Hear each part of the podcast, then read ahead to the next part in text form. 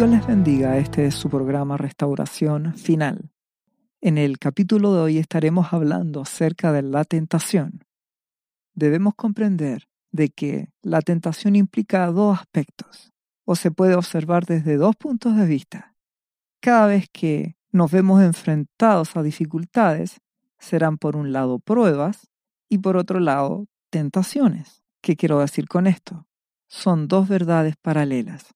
Nuestro Dios permite que seamos probados, dice la palabra. ¿Qué quiere decir eso? Él permite que salga lo que está en nuestro corazón, la verdadera fe y el verdadero amor que tenemos hacia Él. Su objetivo de nuestro Padre no es que caigamos, sino que salga lo que está en nuestro interior. Él lo ve como algo necesario y justo.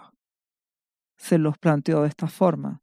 Esto es exactamente lo mismo que cuando en la actualidad, en medio de una pandemia, hablamos de una vacuna. La vacuna ha sido desarrollada por su fabricante y esa vacuna necesita ser probada, ver si efectivamente hace lo que debe hacer, si cumple su propósito.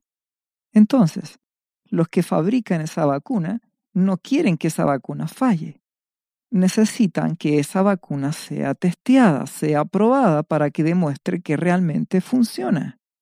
Por eso que Dios permite que seamos probados por diferentes circunstancias, por diferentes situaciones, porque debe salir lo que está en nuestro corazón, la verdadera fe y el verdadero amor. Muchos dicen que creen en Dios y que creen en Jesucristo. Sin embargo, eso tiene que ser probado tal como una vacuna necesita ser probada, testeada para demostrar que de verdad es lo que dice ser. Recuerda que sus fabricantes de esa vacuna no quieren que la vacuna falle. Lo único que desean es que funcione bien. Cuando Dios permite que seamos probados, Él no está esperando que tú falles, ni está deseando que tú caigas. Simplemente Él es juez y es nuestro Padre y nos forja carácter y solo está queriendo que maduremos y que salga lo mejor de nuestras vidas. La verdadera fe y el verdadero amor que le tenemos a nuestro amado Jesús. Y eso tiene que salir a la luz. Y paralelamente a eso, ¿qué ocurre? Dios tiene sus afligidores, que son los que actúan. Y ese es el maligno. Él es el tentador. Entonces Dios permite que el maligno opere para aprobar. Pero, ¿qué ocurre? ¿Por qué el maligno tienta? Porque el maligno no está queriendo que tú salgas bien en esta circunstancia. El diablo solamente te quiere destruir. Él busca seducir para hacer caer y que tu fe mengüe y que por lo tanto renuncies a amar a Dios y renuncies a tu fe en Jesús. Él busca atentarte. Esa es la diferencia. Desde un punto de vista de que la persona es sometida a circunstancias, podríamos decir que es el mismo hecho, pero es muy distinta la motivación del por qué mi Dios permite que seamos probados, como ya se los comenté en el ejemplo de la vacuna, a la motivación que tiene el enemigo cuando está buscando destruirnos. ¿De qué se vale el enemigo? Tentador, destruidor, afligidor, que es el diablo, de que conoce que tenemos necesidades o que tenemos debilidades. Por eso que Santiago capítulo 1, versículo 13 dice, cuando alguno es tentado, no diga que es tentado de parte de Dios, porque Dios no puede ser tentado por el mal ni él tenta a nadie. Dios no está buscando que sus hijos caigan. El tentador busca que el pueblo de Dios caiga en pecado. Entonces, ¿por qué Dios permite la prueba? Ya lo hemos explicado tiene que salir lo mejor de nuestras vidas. Y si no hay algo bueno en nuestras vidas, y si en nuestras vidas aún hay incredulidad y hay duda y hay desamor o no hay fe, también tiene que salir, porque Dios te ama y Él quiere que salga la verdad de tu corazón, porque si no, estás engañado. Crees que eres buen cristiano, pero tu fe no existe y tu amor tampoco. Entonces, como nuestro buen Padre nos ama, recuerda que Dios nos ama no con un amor filial, no, Él nos ama con un amor ágape. El amor ágape quiere lo mejor para ti.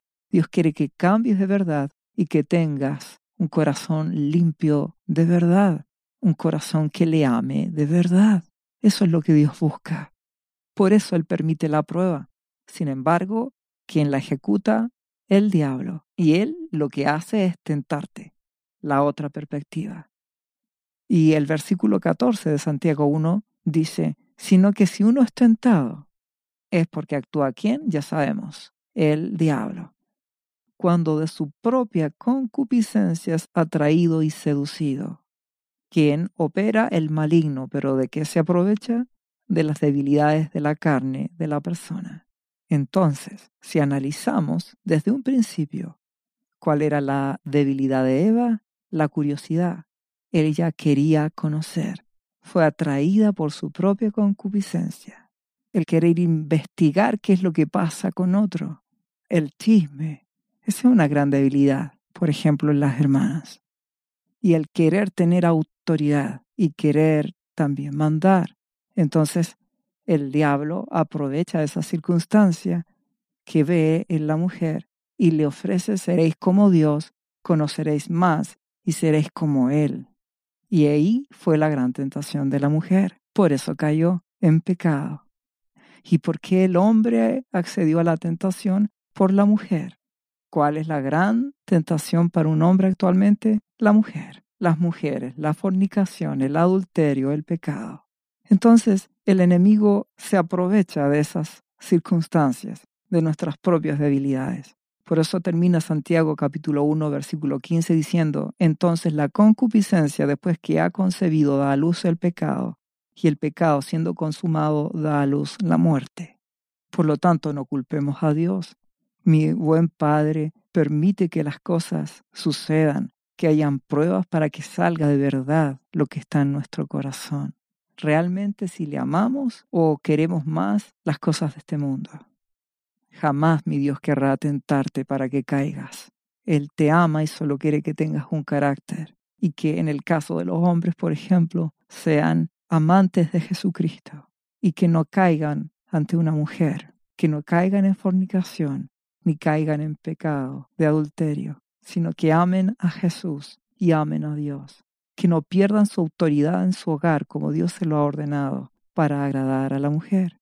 Y en lo que más desea también mi buen Dios es que la mujer sea humilde y sea sujeta, no sea chismosa, no sea curiosa, sino que busque a Dios y le sirva con todo su ser. Y no caiga en querer quitar la posición de autoridad a su esposo, sino que sea la ayuda idónea que Dios espera de la mujer para con el hombre. Dios busca que venzamos las pruebas y que no accedamos ante la tentación de las tinieblas. Si nos vamos a Mateo capítulo 4, versículo 1, leeremos la tentación de Jesús, nuestro amado Señor Jesucristo. Él fue tentado en todo, dice la palabra, pero sin pecado. No accedió a la tentación. La palabra dice, versículo 1 de Mateo 4, entonces Jesús fue llevado por el Espíritu al desierto para ser tentado por el diablo. Este mismo versículo lo vemos en Marcos y dice, y luego el Espíritu le impulsó al desierto. Comprenden que el amado Espíritu Santo impulsó a mi amado Jesús y fue llevado mi amado Jesús por el Espíritu al desierto para ser tentado. ¿Qué ocurre en el desierto? En el desierto encontraremos las dos cosas paralelamente.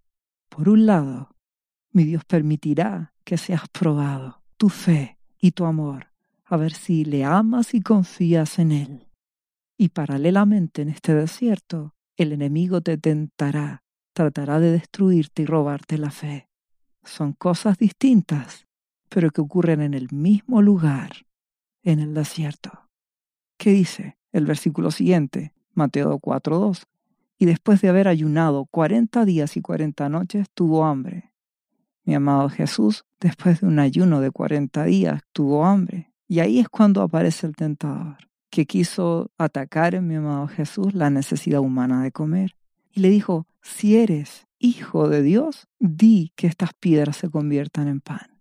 Y mi amado Jesús le respondió, escrito está, no solo de pan vivirá el hombre, sino de toda palabra que sale de la boca de Dios. Mi amado Jesucristo venció al enemigo con qué? Usando la palabra de Dios, entendiendo la palabra de Dios. Por eso que es tan fundamental que comprendas la palabra, la Biblia, que entiendas lo que Dios te pide, que comprendas sus promesas, que comprendas lo que Él espera de ti y que debes responder y cómo debes actuar frente al enemigo. Entonces mi amado Jesús, ante esta tentación, Él responde, no solo de pan vivirá el hombre, sino de toda la palabra que sale de la boca de Dios. ¿Cómo se interpreta esto? ¿Qué nos quiere decir nuestro amado Dios a través de esta palabra? Mi amado Jesús tenía el poder para transformar esas piedras en pan, tal como lo hizo multiplicando el pan y los peces. Él tenía el poder. ¿Cuál era la tentación para mi amado Jesús? Usar el poder que él tenía en su propio beneficio. De ahí que todo siervo de Dios, hombre o mujer, debe ser muy cuidadoso de nunca buscar sacar provecho, usar las cosas que Dios le ha dado para su propio beneficio. Porque Dios quiere que lo amemos y hagamos las cosas por Él y para Él. Por eso mi amado Jesús responde, no solo de pan, no vives solo de las cosas de este mundo, no vives solo de las necesidades, sino de toda palabra que sale de la boca de Dios. También, ¿qué significa esto? Que a veces hay dificultades, no tienes la respuesta, no tienes lo que necesitas, pero tú no vives por eso. Si estás pasando por una dificultad, tú vives por la palabra que sale de la boca de Dios. El justo por la fe vivirá. Tú te mantienes en fe por sobre las circunstancias. No te desesperas. Confías en Dios. Si vamos a este versículo, no solo de pan vivirá el hombre, nos vamos a Deuteronomio capítulo 8, versículo 1. Leeremos la historia de la cual mi amado Jesús tomó este versículo, se defendió usando la palabra. Dice versículo 1 de Deuteronomio capítulo 8. Cuidaréis de poner por obra todo mandamiento que yo os ordeno hoy, dice Dios, para que viváis y seáis multiplicados y entréis y poseáis la tierra que Jehová prometió con juramento a vuestros padres. Esa es la voluntad de Dios. Y te acordarás de todo camino por donde te ha traído Jehová tu Dios estos cuarenta años en el desierto le está hablando a quién? Al pueblo de Dios, al pueblo de Israel que estuvo en el desierto. ¿Y qué dice? Estos cuarenta años que estuviste en el desierto, ¿para qué? Para afligirte y para probarte. ¿Qué es lo que Dios estaba permitiendo en ese tiempo? Que el pueblo fuera afligido y probado. ¿Para qué? Para que saliera lo que estaba en su corazón, la verdad, para que ellos no se engañaran a sí mismos, para que tuvieran la oportunidad de tener un encuentro con Dios. Para eso es el desierto. Por eso el desierto de las dificultades donde hay pruebas por parte de Dios, pero el enemigo te tienta para destruirte. Recuerda ambas cosas en paralelo. Dios no quiere que caigas, pero Él, por cuanto te ama, permite que hayan circunstancias para que salga lo que está en tu corazón. El desierto puede permitir que salga lo peor de ti o lo mejor si es que amas a Dios y confías en Él. Entonces, ¿qué dice?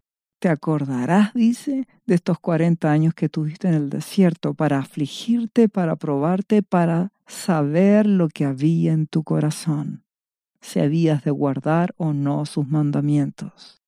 ¿Por qué mi amado Jesús estuvo en el desierto? Para que fuese probado y el enemigo lo intentara tentar. ¿Y cómo fue? Para que saliera lo que había en su corazón. que salió del corazón de mi amado Jesús? La abundancia del corazón habla la boca. ¿Cuál era la abundancia del corazón de mi amado Jesús? La palabra, por el Espíritu. La palabra por el Espíritu. El amado Espíritu Santo jamás te abandona. Él estaba con nuestro amado Jesús en el desierto igual que está contigo y conmigo en el desierto que podemos enfrentar. El amado Espíritu Santo nos da la victoria, pero necesita que salga lo que está en nuestro corazón. Si habíais de guardar o no sus mandamientos. Deuteronomio 8.3 dice, y te afligió, y te hizo tener hambre, y te sustentó con maná, comida que no conocías ni tus padres la habían conocido, para hacerte saber que no solo de pan vivirá el hombre, más de todo lo que sale de la boca de Jehová vivirá el hombre. Tu vestido nunca se envejeció sobre ti, ni el pie se te ha hinchado en estos cuarenta años. Dios está contigo en el desierto. Mi amado Espíritu Santo estuvo con nuestro precioso Jesús en el desierto, cuando fue tentado, probado. El tentador, el afligidor actuó. Dios lo permitió porque tenía que salir lo que estaba en el corazón de mi amado Jesús. ¿Qué salió? La palabra, el amor hacia su Padre, la fe. Por eso Él no accedió a usar el poder de Dios en Él para su propio beneficio. Esperó en Dios y confió en Él y mi Dios lo ayudó hasta que mi Dios le dio la victoria. Y mi amado Jesús venció al tentador, algo que no pasó con el pueblo de Israel. Pasaron por hambre y que hubo en el pueblo de Israel, hubo queja, no hubo amor, no confiaron en Dios. Por eso que terminaron todos muriendo en el desierto, lo que tenía que ser una prueba que Dios permitió y que el enemigo usó para tentarlos, algo temporal, terminó el pueblo de Israel muriendo en el desierto, porque su corazón nunca cambió, nunca buscaron a Dios, nunca estuvieron dispuestos a renunciar a la codicia, al orgullo, a la soberbia, a la inmoralidad, a sus ídolos. Seguían queriendo volver a Egipto. Dios estará contigo en la prueba y el Espíritu Santo te ayudará a vencer al tentador. Si lo amas, si lo buscas, si confías en Él. Si la palabra mora en ti, eso saldrá por tu boca y confiarás en Dios. A continuación, si volvemos a Mateo capítulo 4, versículo 5, dice, entonces el diablo le llevó a la santa ciudad y le puso sobre el pináculo del templo y le dijo, si eres hijo de Dios, échate abajo porque escrito está, a sus ángeles mandará cerca de ti y en sus manos te sostendrán, para que no tropieces con tu pie en piedra. El enemigo quiso tentar hacer caer a mi amado Jesús con la misma Biblia. Por esta razón es que tú necesitas conocer la palabra por el Espíritu, para que si el enemigo no use la palabra para engañarte y hacerte caer, porque el enemigo tergiversa, manipula la escritura usó esto que está en Salmos capítulo 91, versículo 11, que dice, pues a sus ángeles mandará cerca de ti que te guarden en todos tus caminos, en las manos te llevarán, para que tu pie no tropiece en piedra. Él quiso usar ese versículo, por eso que necesitas no solo la palabra, necesitas al Espíritu Santo para que Él te enseñe la palabra, para que Él te haga comprender por el Espíritu la palabra. Entonces mi amado Jesús comprendió y dijo, sí, pero este versículo así no aplica, porque escrito está también, no tentarás al Señor tu Dios, porque es cierto que Dios te guarda, pero si tú lo tientas, si mi amado Jesús se hubiese lanzado desde el pináculo, como dice, del templo, desde esa altura habría tentado a Dios, porque él no necesitaba saltar desde esa altura, habría caído en imprudencia, y así hay muchos cristianos que tientan a Dios. Hay muchos cristianos que son imprudentes, que creen que porque Dios los guarda, pueden hacer lo que se les antoje. Dios nos exige también ser prudentes. Si vamos a este versículo que mi amado Jesús se defendió usando la palabra por el Espíritu, iremos a Deuteronomio capítulo 6 versículo 16, donde dice, no tentaréis a Jehová vuestro Dios como lo tentasteis en Masá. ¿Qué quiere decir esto? Vámonos a Éxodo capítulo 17, versículo 2. El pueblo de Israel en el desierto nuevamente. ¿Qué dice? Y altercó el pueblo con Moisés. Y dijeron, danos agua para que bebamos. Y Moisés les dijo, ¿por qué altercáis conmigo? ¿Por qué tentáis a Jehová? Así que el pueblo tuvo allí sed y murmuró contra Moisés. Y le dijo, ¿por qué nos hiciste subir de Egipto para matarnos de sed a nosotros y a nuestros hijos y a nuestros ganados? Entonces clamó Moisés a Jehová diciendo, ¿Qué haré con este pueblo? De aquí a poco me apedrearán. ¿Qué está queriendo decir Moisés? Este pueblo tienta a Dios, murmura contra Dios cuando Él no les responde, se queja, le exige a Dios. Recuerda que tú y yo somos dependientes de Dios. Él no es nuestro empleado. No puedes exigirle a Dios. No puedes reclamarle a Él. Porque fíjate, si seguimos leyendo Éxodo 17:5, que dice, y Jehová dijo a Moisés, pasa delante del pueblo y toma contigo a los ancianos de Israel, y toma también en tu mano tu vara con que golpeaste el río y ve. He aquí que yo estaré delante de ti, allí sobre la peña de Oreb, y golpearás la peña, y saldrán de ella aguas, y beberá el pueblo. Y Moisés lo hizo así en la presencia de los ancianos de Israel. Y llamó el nombre de aquel lugar Masá. Ah, ahí está. Y Meriba, por la rencilla de los hijos de Israel, porque tentaron a Jehová, diciendo, ¿Está pues Jehová entre nosotros o no? Muchos cristianos tientan a Dios porque dudan de su fidelidad. Lo ponen a Dios entre una espada y la pared. O me respondes o me respondes. Tu palabra dice que tú me tienes que dar y tienes que darme. Dios no es tu empleado. Él es tu Señor.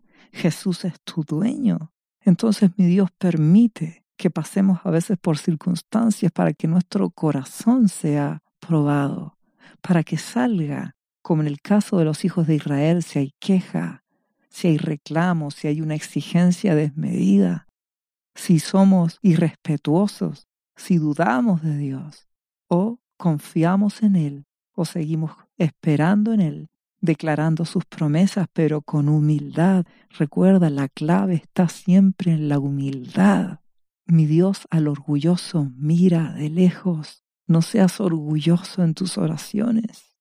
No le exijas a Dios que te dé lo que tú pides. No, humíllate ante tu Dios. Presenta tus peticiones. Pide que Él haga su voluntad y que cumpla su plan. Pídele que Él cumpla su propósito en ti. Él te ama y te bendice. Y si no te da algo en particular es por tu bien, porque Él te ama, porque Él es bueno. Muchos cristianos tientan a Dios, le cobran sus promesas de una forma imprudente, con orgullo y con soberbia. La palabra dice, humíllate delante del Señor y Él te exaltará. Pedro dice, así que si eres probado, encomiéndate a Dios Espera en Él. Él es bueno. Tú declaras sus promesas. Confías en que Él te bendecirá, te responderá y te proveerá. Pero no te quejes, ni te rebeles, ni en forma pasiva ni activa. Rebelarse en forma activa es decir, renuncio a mi fe. No hagas eso. Rebelarse en forma pasiva es que tu amor se enfría. Te desanimas y ya no quieres orar, ya no quieres confiar en su palabra, dejas de confiar en Él. No caigas en eso.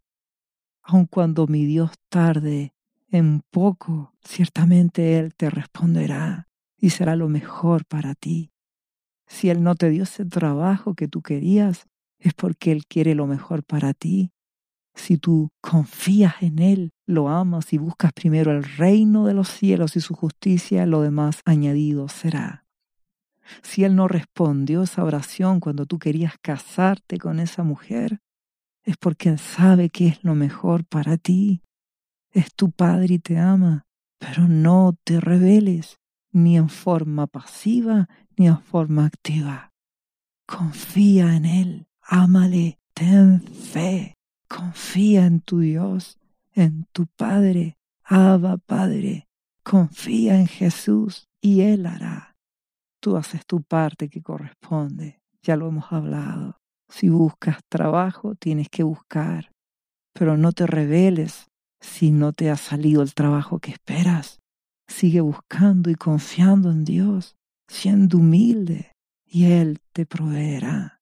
Honrale con tus bienes y Él te bendecirá. Búscale con todo tu ser y le encontrarás, y Él te añadirá a su tiempo, a su forma, porque Él es fiel.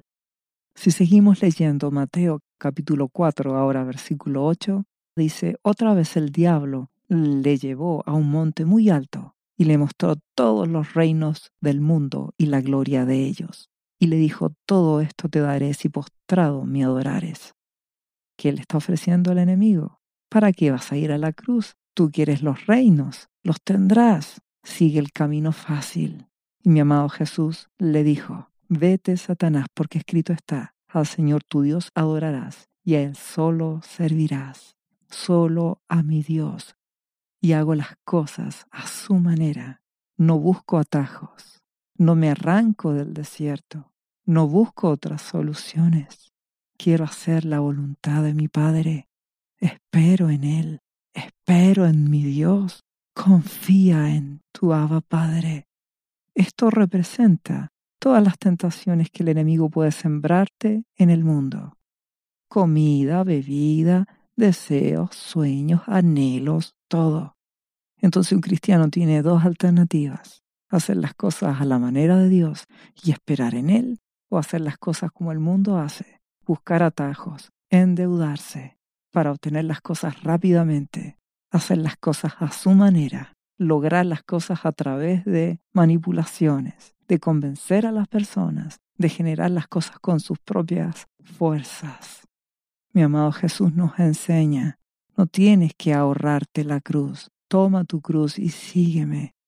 Mi amado Jesús venció al enemigo. Él dijo, yo deseo que todos estos reinos sean de mi Padre, sean salvos y que tengan la oportunidad de conocer a Dios, pero no cediendo al diablo, no cediendo a hacer las cosas como el mundo hace.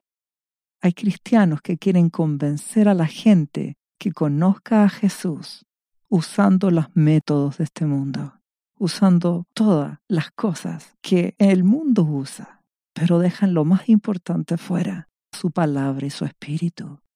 Hay que hacer las cosas a la manera de Dios. Nos llenamos de actividades. Las iglesias se convierten en clubes sociales y crecen. Te daré los reinos si lo haces a mi manera, dice el maligno. No debe ser así. La verdadera iglesia es una iglesia que toma su cruz y sigue a Jesucristo. Debe pasar por desierto. Es probada en su fe. No se arranca del desierto. Se mantiene. La verdadera iglesia ama la palabra. Tiene que permanecer en oración. Se consagra. Dios es primero. Alguien dirá, pero ahí hay un gran problema. Así pocos llegan a la iglesia y así pocos quieren permanecer en ese tipo de iglesia cristiana. No importa, pero ese es el verdadero camino, no el camino fácil, no el camino de un evangelio rápido, no el camino de un evangelio entretenido, no el camino de un evangelio donde no hay cruz, donde no hay muerte, donde solo hay entretención, donde se ha reemplazado el amor ágape incondicional sacrificial a Dios, de entrega por un amor filial, donde Dios es mi Padre y me tiene que dar todo, aun cuando yo sea un mal hijo. Eso no puede ser así. Debemos cambiar. No importa que sea una iglesia pequeña. Mi Dios es un Dios de remanentes. Mi amado Jesús dijo manada pequeña, porque son pocos los que entran por el camino angosto los que no quieren el atajo de hacer las cosas como el maligno quiere, como el mundo hace. Nada reemplaza su palabra y su espíritu. Nada reemplaza la oración y la búsqueda, la cruz de Jesús.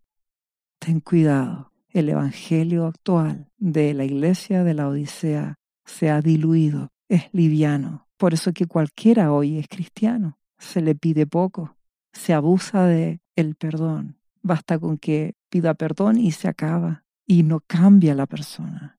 No hay arrepentimiento ni conversión. Mi amado Jesús se mantuvo fiel. Amó a Dios por sobre todo. Escrito está el Señor tu Dios adorarás. El primer mandamiento, amor ágape, y a Él solo servirás. No a la manera del mundo, a la manera de Dios. No usando las estrategias del mundo, es la estrategia de Dios. A Dios le ha placido salvar a las personas por la locura de la predicación. Su palabra, su espíritu. Eso no lo debemos olvidar jamás. Y Él quiere una iglesia consagrada, humilde, que tome su cruz y le siga hasta el final. Y que si pasa por el desierto se mantenga fiel. No se arranque. Mi amado Jesús mantuvo esos 40 días en el desierto. No arrancó. ¿Cuál es el resultado? Mateo capítulo 4, versículo 11. Y el diablo entonces le dejó y he aquí vinieron ángeles y le servían. El enemigo huye. Escrito está, dice la palabra, someteos pues a Dios, resistid al diablo y huirá de vosotros. ¿Entiendes por qué mi Abba Padre, que es bueno, debe permitir el desierto y debe permitir que el maligno te tiente? ¿Para qué? Para que lo venzas. Y como dice esta palabra, si lo resistes como mi amado Jesús, tendrás autoridad. Someteos pues a Dios, resistid al diablo, como lo hizo mi amado Jesús, y huirá de vosotros. Tendrás autoridad. Eso es lo que obtuvo mi amado Jesús por haber pasado por el desierto. Autoridad en el Espíritu. Este mismo relato dice en Lucas capítulo 4, versículo 13, y cuando el diablo hubo acabado toda tentación, se apartó de él por un tiempo. Recuerda, por un tiempo. Siempre serás tentado por el enemigo, pero si lo resistes, vencerás. Siempre habrán pruebas de fe. Dios las debe permitir porque Él te ama y quiere que salga lo mejor de ti. Si vences al enemigo tendrás autoridad, porque el versículo siguiente, a continuación del que leímos, dice, y Jesús volvió en el poder del Espíritu a Galilea. Nuestro amado Jesús comienza su ministerio tenía que pasar por desierto, tenía que pasar por una prueba de fe, tenía que salir o lo mejor o lo peor de mi amado Jesús. que salió de él? Lo mejor, la palabra. Resistió al enemigo, demostró su amor ágape por su Abba Padre, su fe en su Padre y venció la tentación que el enemigo quiso hacerlo caer. ¿Entiendes cómo las dos cosas van en paralelo? Es una prueba de fe. Mi amado Jesús demostró su amor ágape hacia su Padre. Y a la vez, mi amado Jesús venció esas tentaciones para hacerlo caer por parte de las tinieblas y destruirlo. Él ganó autoridad sobre el maligno, lo venció. Y él ganó carácter y madurez. Por eso que necesitamos pasar por dificultades. Por eso que Dios permite que pasemos por desierto. Pero Él jamás nos abandona está con nosotros, su Espíritu Santo está. Y si nos humillamos, Él nos ayudará, porque escrito está en Hebreos capítulo 4, versículo 15, porque no tenemos un sumo sacerdote que no pueda compadecerse de nuestras debilidades, Jesús, sino que fue tentado en todo según nuestra propia semejanza, pero sin pecado. Precioso Jesucristo. Es lo que acabamos de relatar por la palabra él venció. Si mi amado Jesús venció, tú también puedes, porque el amado Espíritu Santo también está en ti. Que dice Hebreos capítulo 4, versículo 16 y a continuación, acerquémonos pues confiadamente al trono de la gracia para alcanzar misericordia y hallar gracia para el oportuno socorro. Por eso, cada día yo me humillo ante mi Abba Padre para llegar a mi Abba Padre, me humillo a los pies de Jesucristo y le suplico ante su trono que su gracia esté en mi vida para que pueda vencer la tentación cada día y mantenerme en este desierto ante pruebas de fe y pueda mantener mi amor hacia mi Abba Padre y pueda mantener mi fe hacia mi Abba Padre hasta el final y mi amado Jesús por su Espíritu me fortalece. Mi amado Padre que está conmigo por su Espíritu me da gracia porque cada día me humillo, me quebranto, le ruego su gracia y Él me fortalece y me da el poder para vencer tanto la tentación de las tinieblas que están en el desierto como la prueba de fe que mi Padre permite. Si lo logras, el enemigo huirá de ti vencerás la tentación y a la vez Mi Dios te dará autoridad espiritual y su Espíritu Santo estará contigo y te moverás en el poder de su Espíritu. Su gracia y su poder te ayudarán si lo buscas cada día. Dejamos hasta acá. Dios te bendiga en el nombre de Jesús. ¿Sabía usted que Jesús le ama y que murió en la cruz por sus pecados? Él ya pagó el precio por usted. Solo basta que usted lo reciba en su corazón y reconozca que Jesucristo es el Señor de su vida y su Salvador. Invítelo hoy a entrar en su corazón. Atrévase y siga ahora esta oración. Repita después de mí. Señor Jesús, yo confieso que soy un pecador y te invito a entrar en mi corazón. Perdona mis pecados. Yo me entrego a ti. Gracias por esta vida eterna que tú me estás dando en estos momentos. Yo te confieso ahora como mi Señor y mi Salvador.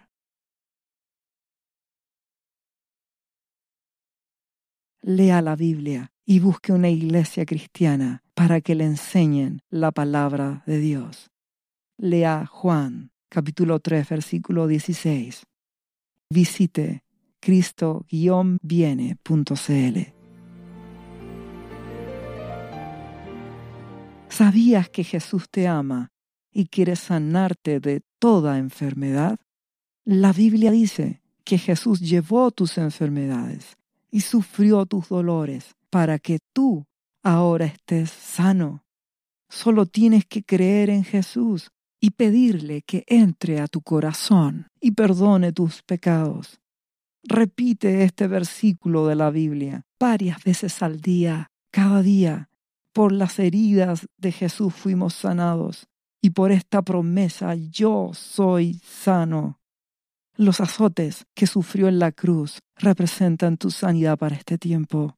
Tienes que creerlo con todo tu corazón, porque Jesús te ama y quiere verte sano de cualquier enfermedad. No te rindas, insiste y créele a Jesús. Lee la Biblia y busca una iglesia cristiana. Lee Isaías capítulo 53, versículo 5 visite cristo-viene.cl. Restauración final.